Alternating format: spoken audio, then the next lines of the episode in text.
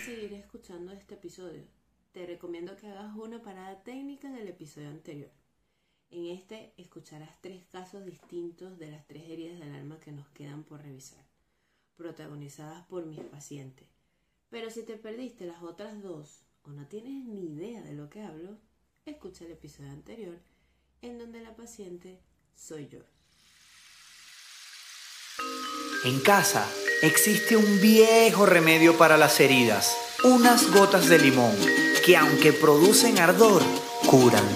Lo mismo pasa con las verdades, duele cuando te las dicen, sanan cuando las escuchas. Bienvenidos a Exprimiendo el Limón.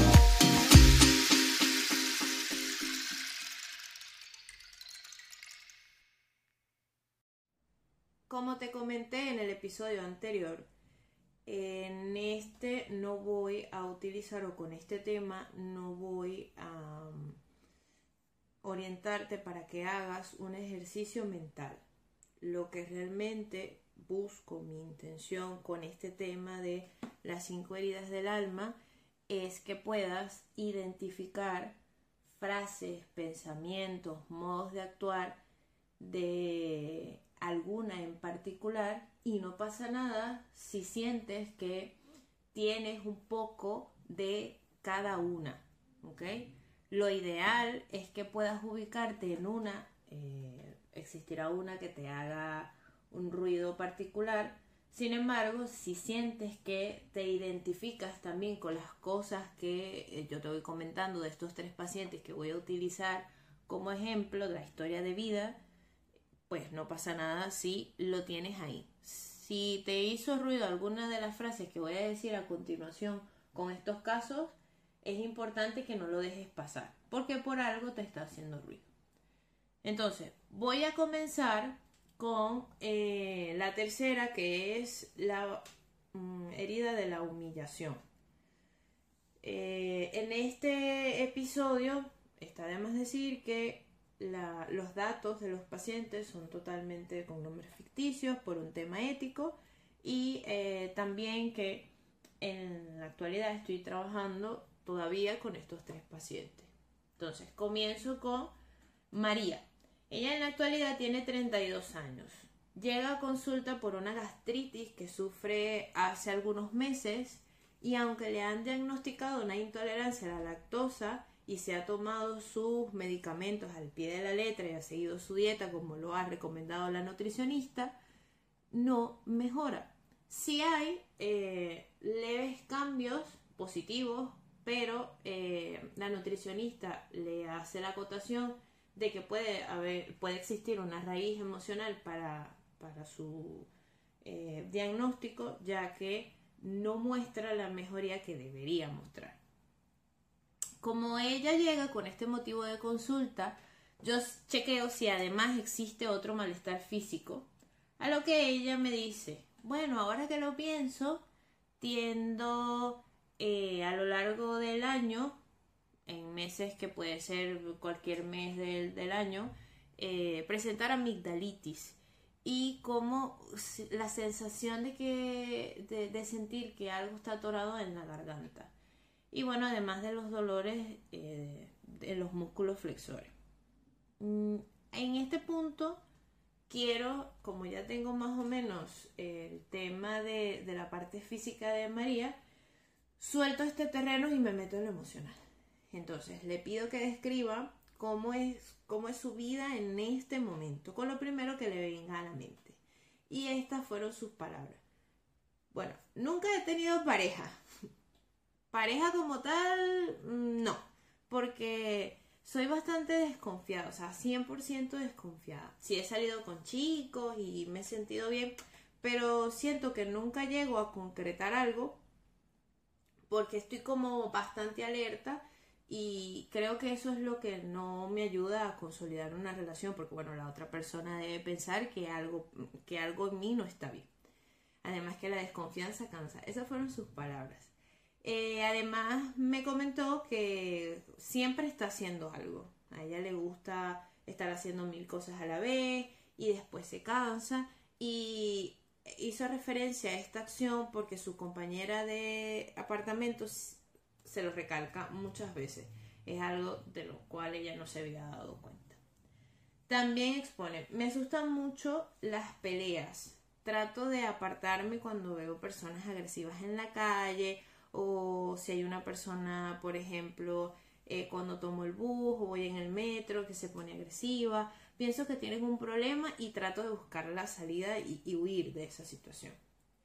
Eh, además de que siempre estoy ahí para la gente. Eh, aunque no soy cariñosa, para lo que me necesiten estoy. Porque sé que la vida puede ser muy difícil. Entonces, o sea, siempre estoy tratando de ayudar en lo que pueda, así sea poco, a quien lo necesite. En el trabajo me cuesta mucho delegar funciones. Así que soy, o sea, no, no veo como mi grupo de trabajo para tener amigos. O sea, sencillamente son mis compañeros de trabajo y eh, trato de cargarme de trabajo y siento que lo puedo hacer todo y a veces es un poco complicado, pero también es mucho más difícil eh, tratar de, de, delegar las funciones. Vale.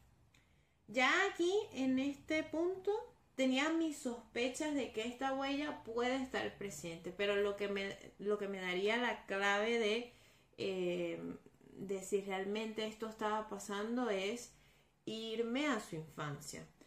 Quiero decirte que eh, obviamente todo lo que te estoy comentando no pasó en una primera sesión, sino que fueron varias sesiones para yo poder armar realmente un rompecabezas y, verlo completamente. Entonces, ella me cuenta que su mamá en la actualidad y en el pasado eh, le echaba los cuentos a las tías y a las amigas de las cosas graciosas, entre comillas, que María hacía.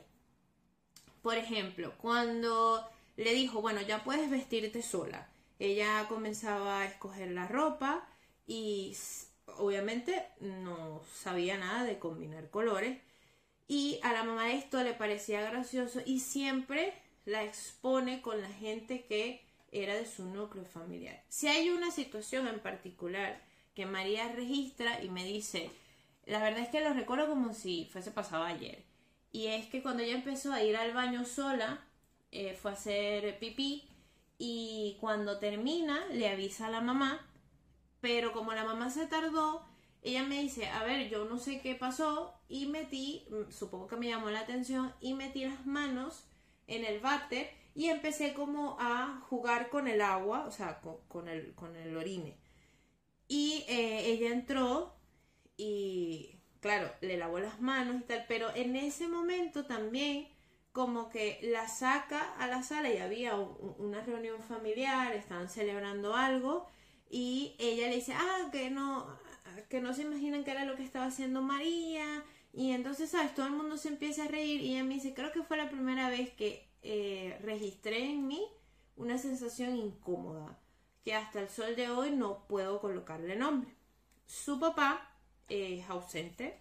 Ella lo conoce, ha tenido trato con él, pero nunca ha tenido como ese vínculo de padre e hija. Eh, ella siempre recuerda el tema de sus tías y su mamá.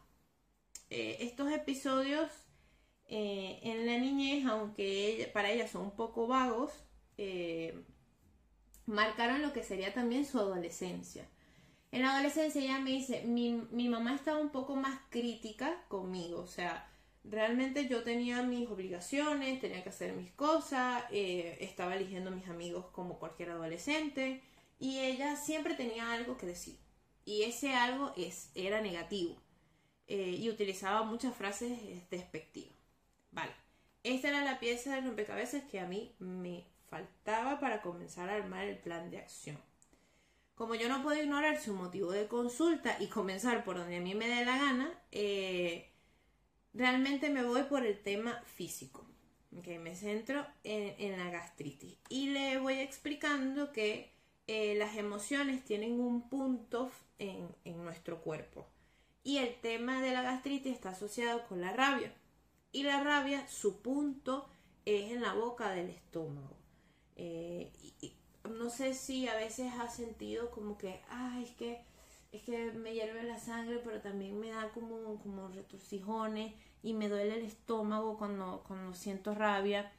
Entonces ella se queda con la sensación, incluso a veces la sensación es imperceptible para ella, eh, de que está sintiendo esa emoción porque está bastante alienada.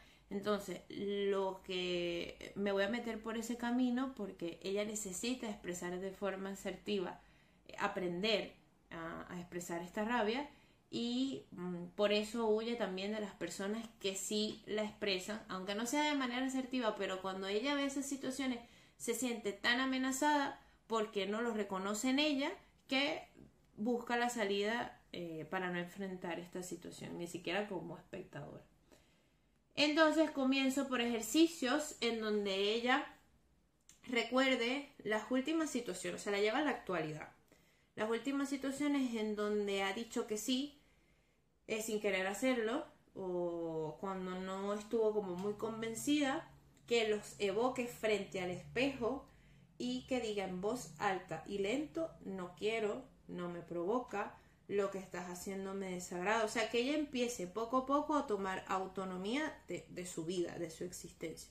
Eso la va a ayudar a que ella desarrolle su firmeza y la capacidad de decir lo que siente y también de colocar límites. Eh, incluso, o sea, de decir lo que siente, incluso cuando esto no tenga que ver expresamente con la rabia, sino que también eh, registre en ella esa situación o esa sensación incómoda, e, esa sensación de que, mira, exactamente no sé qué es lo que está pasando, pero mm, lo que tengo en el cuerpo es maluco o lo que siento es, es maluco. En pocas palabras, trabajaremos en, en desarrollar también su asertividad. En la actualidad, ¿qué es lo que estoy trabajando con María? Porque de los tres casos que te voy a comentar, em, María es la paciente con la que tengo más tiempo trabajando.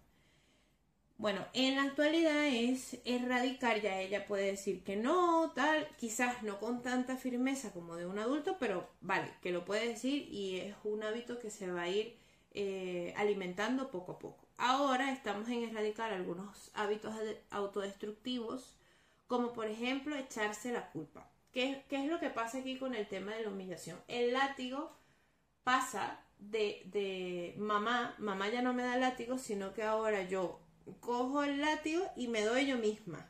Eso es lo, que, está, lo que está pasando en este momento con el tema de, lo de María. Entonces piensa mucho en, ay, es que yo no debí tomar esta decisión, aquí la volví a echar a perder, eh, decepcioné a mucha gente, prácticamente ahora, eh, realmente, en pocas palabras, ella se hace lo que le hicieron. La crítica se apodera de ella y es lo que le impide soltar el que va a pensar el otro en lugar de concentrarse en sí mismo. Entonces, en este, en este punto e, es, esto es lo que mucha gente puede decir, ah, es que es una persona masoquista y, y carga y carga y aguanta y se da duro y realmente a mí no me gusta utilizar ese término, no digo que esté bien o mal, pero bueno, como estos dos episodios yo lo quise orientar con el libro que te mencioné en el episodio anterior, que es eh, Las cinco heridas del alma, pues vamos a utilizar los términos como la autora los ha colocado ahí. Eh, yo lo estoy haciendo un poco con ejemplos para que puedas entenderlo mejor. El segundo paciente entra en eh, la herida de la traición. Entonces, para esto sí escogí a un hombre y ya les voy a decir por qué. Moisés tiene en la actualidad 41 años. Llega a mi consulta por sentirse ansioso, manos temblorosas, pensamientos recurrentes de que algo malo le va a pasar, taquicardia y todos estos síntomas al principio los registra en el área laboral. O sea, cuando él iba al trabajo o cuando estaba en la oficina, era que él eh, se daba cuenta de que esto estaba pasando. Pero ya la cosa se ha puesto peor y también aparecen eh, en su casa antes de dormir. Moisés es un hombre alto, tiene un cuerpo atlético, siempre en todas las sesiones, esto sí lo recuerdo, se mantuvo erguido, o sea, derechito, y la mirada fija en mis ojos todo el tiempo, o sea, nunca dejó de verme el rostro. Él es dueño de una empresa, está casado y tiene dos hijos pequeños. Por primera vez su esposa le está echando una mano en el trabajo, ya que ella se ocupa de la casa mm, desde que sus hijos nacieron. Y bueno, eso a él, mm, el tema de que lo esté ayudando en el trabajo, se lo agradece, pero no le termina de agradar por completo. Me cuenta que los ataques comenzaron cuando dos de sus mejores empleados se fueron.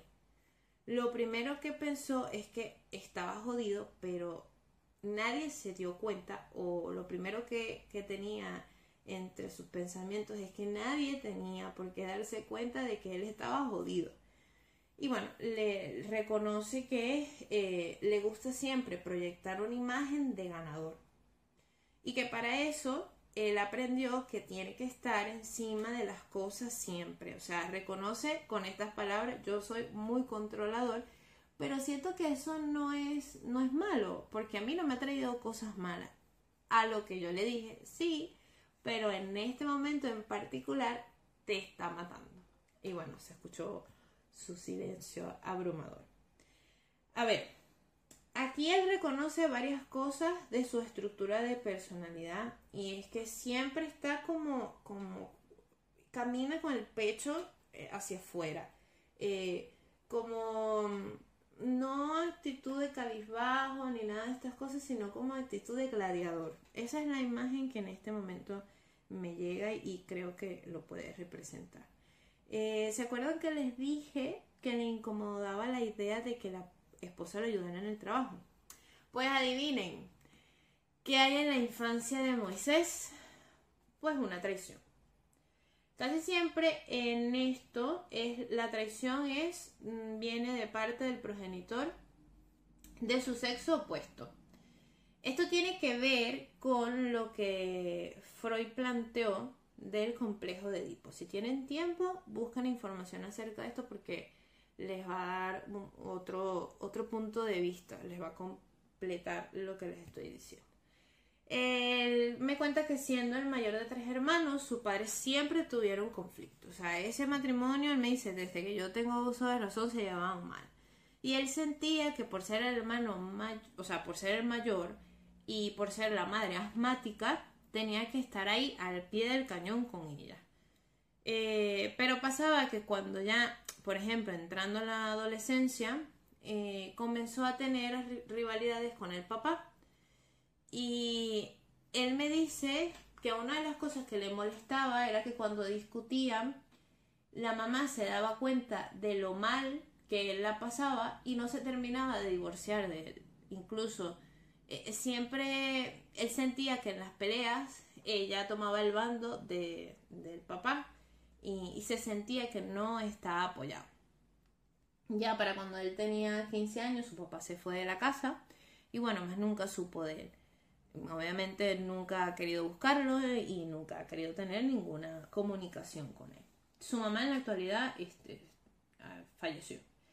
La traición eh, en este punto es de la madre, eh, ya que él siente que tanto que le expresó su amor y al final del día ella seguía prefiriendo a su padre y, con esas palabras eh, lo expone. Como este señor es un niño asustado en un cuerpo de un hombre de 41, bueno, él piensa que mostrar miedo es debilidad. O sea, él siendo padre de familia, dueño de una empresa, él no puede mostrar debilidad, es imposible.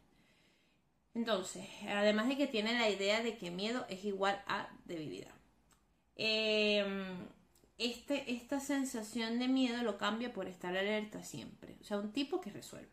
Un cuerpo en tensión todo el día eh, genera fácilmente ansiedad porque eh, esta tensión más los pensamientos recurrentes de que algo va a pasar es la combinación perfecta para la ansiedad. Dato curioso del modo de actuar de Moisés en el mundo. Él tiene a envolverte, porque manipulándote se siente más seguro y si la persona accede, él siente que es una persona confiable o digno de su confianza. Bueno, lo primero es que este tipo de, caracterología o de personalidad es raro que llegue a terapia. Eh, ¿Por qué? Mm, porque él es muy desconfiado. Entonces, él sabe cómo resolver sus cosas. Entonces, él no va a ir a, una persona para que le diga qué es lo que tiene que hacer porque esa es la idea que tiene. Entonces, llegan a terapia es porque ya están hasta el cuello. ¿Qué fue lo que trabajé con él? Bueno, lo primero fue modificar el cómo veía la relación con su esposa, que es lo que tiene en la actualidad. Yo siempre me voy a centrar en la actualidad y cómo te afecta esto en la actualidad. Eh, nunca me voy a ir hacia atrás y resolverlo no resuelto y tal. No, eso no, eso no es mi estilo de terapia. Entonces, como él necesita explorar relaciones desinteresadas, eh, él cuando explora esto reconoce que el otro no lo necesita, obviamente. Sobre todo que la mujer, es decir, que la esposa no lo necesita.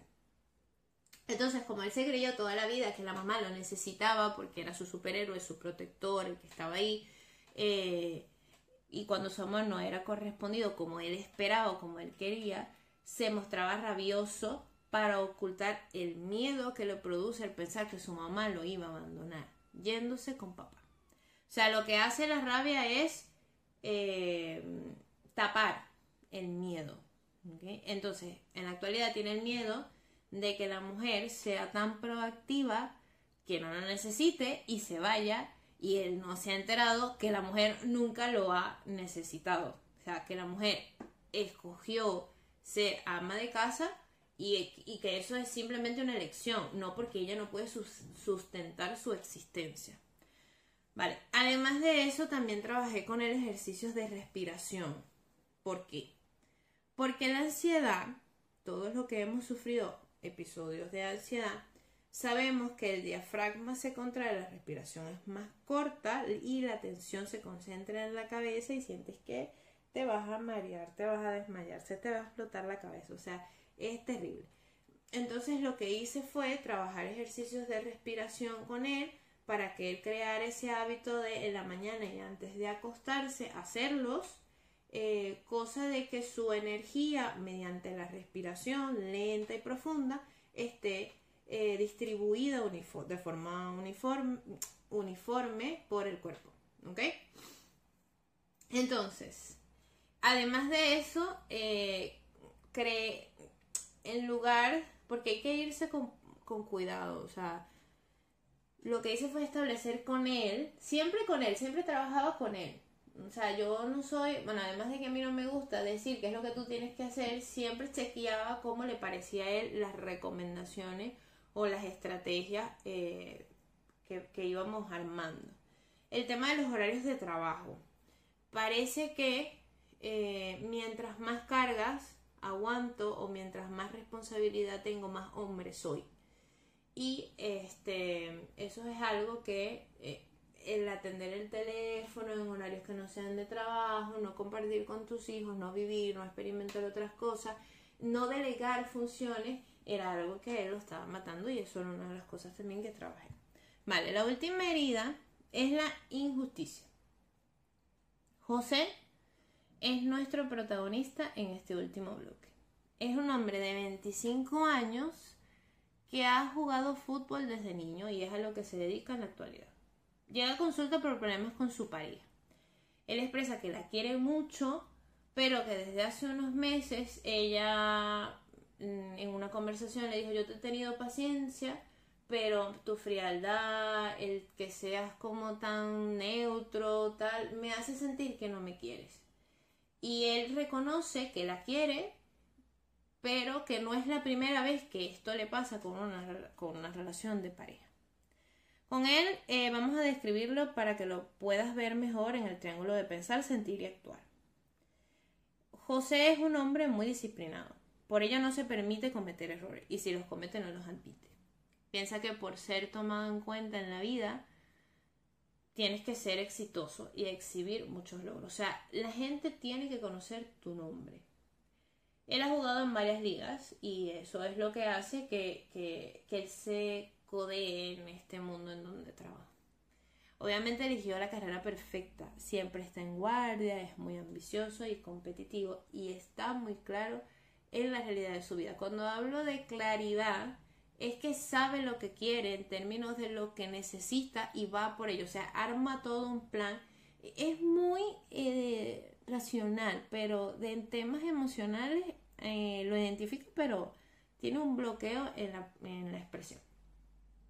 Vale, nunca, esto sí me lo dijo, nunca aceptaré un puesto eh, que implique tener un jefe, porque me da miedo ser esclavo y a mí me parece un poco cómico porque aunque él es el capitán del equipo, eh, forma parte de un club y recibe órdenes de arriba. Y creo que eso él, eh, pues nada, no se había dado cuenta hasta ese momento que se lo focalicé. Y sin embargo me, mm, me cambió el tema. Bueno, ¿qué pasó en la niñez de José? La única vez que quiso ser espontáneo y expresar sus emociones, encontró reproches de parte de sus padres. Así es que se instaura esta herida más o menos es desde los dos años hasta los cinco años. Los cinco años de vida son primordiales. O sea, es lo más importante que tiene eh, una persona en su registro de vida. Aunque no te acuerdes, aunque eh, ya les voy a hablar un poco para, para darles recomendaciones de si hay cosas que, que no pueden evocar de su niñez. Bueno, él me cuenta eh, que las muestras de cariño en su casa eran nulas. Que si él estaba feliz, eh, por ejemplo, por haber anotado un gol o por salir bien en clase, él lo comentaba en su casa y esperaba una reacción y lo que hacían sus padres era como que, bueno, eso es, eso es tu trabajo, eso es lo que esperamos de ti. O sea, como que no sentían esa empatía y obviamente esa forma de, él, de expresión, como realmente él la quería, la sentía como, como que no me dejan, como que aquí no es un espacio en donde yo me sienta cómodo para yo, para hacer esto. Realmente a veces los padres se olvidan que los niños son niños y quieren que actúen como ellos. Entonces les van mm, matando de a poco esa espontaneidad que es propia de esa etapa. Entonces, él describe su ambiente familiar como muy correcto, muy controlado, eh, muy justo eh, en términos de, lo que necesita, de lo que vamos a darte. Eh, y bueno, él ha aprendido que la vida es así. Entonces evita sentir emociones intensas de forma espontánea. ¿Qué fue lo que hice con José? Bueno, con José lo que hice fue yo no puedo meter en esta ecuación a la pareja por ahora. Entonces lo primero que trabajé fue, si él identifica las emociones y el problema está en la expresión, entonces eso quiere decir que sí hay cosas que lo emocionan.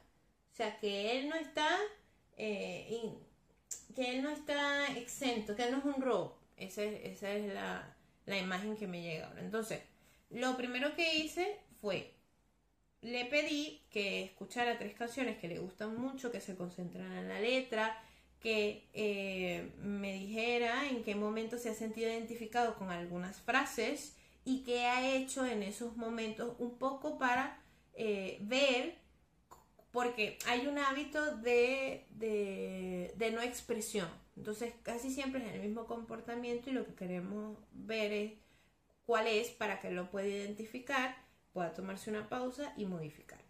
Es así. Entonces lo mismo también se lo, se lo hice con las películas porque le gusta mucho ver películas, sobre todo aquellas que están basadas en hechos reales, porque obvio, él no le dieron su espacio para fantasear y obviamente el adulto lo ve como una tontería. Entonces películas como las de Marvel, por ejemplo, le parecen una bobería. ¿Cuáles son o cuáles son los datos que herramientas que te puedo dar para que puedas identificar estas heridas o, eh, o, en dónde te ubicas en cuanto a las heridas del alma. Bueno, lo primero es que conozcas tu historia de vida. O sea, cuando mamá estaba embarazada, ¿qué pasaba? ¿Qué pasaba a mi alrededor? ¿Qué pasó ese primer año, ese segundo año, ese tercer año en donde no recordamos nada? Eh, y obviamente hay que hacer una investigación. ¿Ok? Si tienes algunas dudas, te recomiendo que la investigación puede ser tu mejor aliado.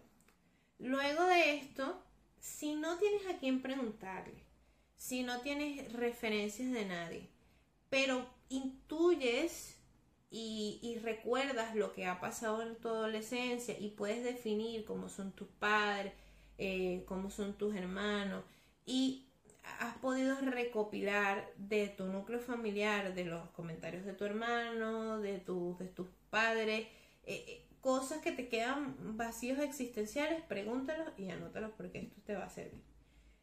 Otra cosa es cómo tú interpretaste lo que pasó. Como, ¿Cuál es la interpretación que tú le das ahora?